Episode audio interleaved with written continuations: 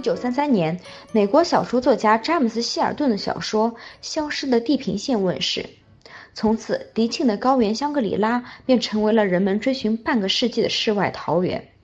香格里拉这片被上帝遗落在人间的净土，也被称之为离天堂最近的地方。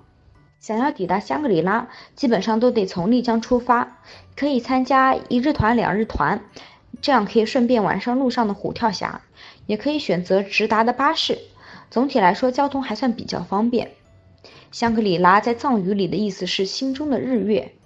整个香格里拉县城海拔是三千二百米，一般人只会出现轻微的高原反应。如果要在香格里拉住一晚，Y Y 建议大家住在独宗克古城里面。古城位于香格里拉的东南角，藏语里的意思是建在石头上的城堡，也被称之为月光之城。旧时的独宗克古城也是茶马古道上的重镇。古城内特色餐饮、商店一应俱全，还有个龟山公园，可以俯鸟整个古城的全貌。龟山公园里还有一个世界上最大的转经筒，至少需要八至十个人才能转动。转经筒高约二十一米，重量是六十吨左右，外壳为纯铜镀金，大气壮观。而且筒壁上的浮雕分别是文殊、普世、观音、地藏四位菩萨，下层有佛家八宝。建议大家可以尝试手推着转经筒转三圈许愿，说是很灵的哦。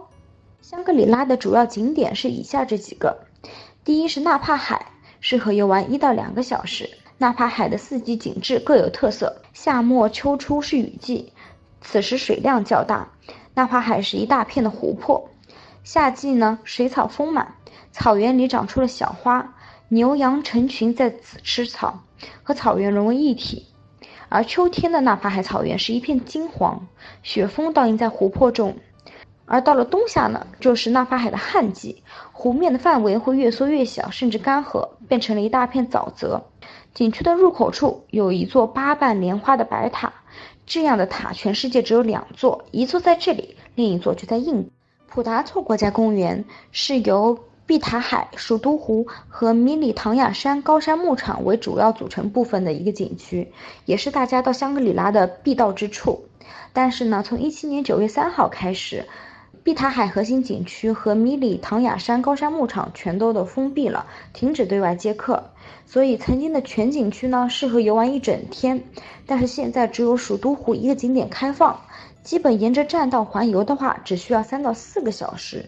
主要欣赏的是蜀都湖的湖水清澈碧蓝，还有湖畔绵延的高原牧场。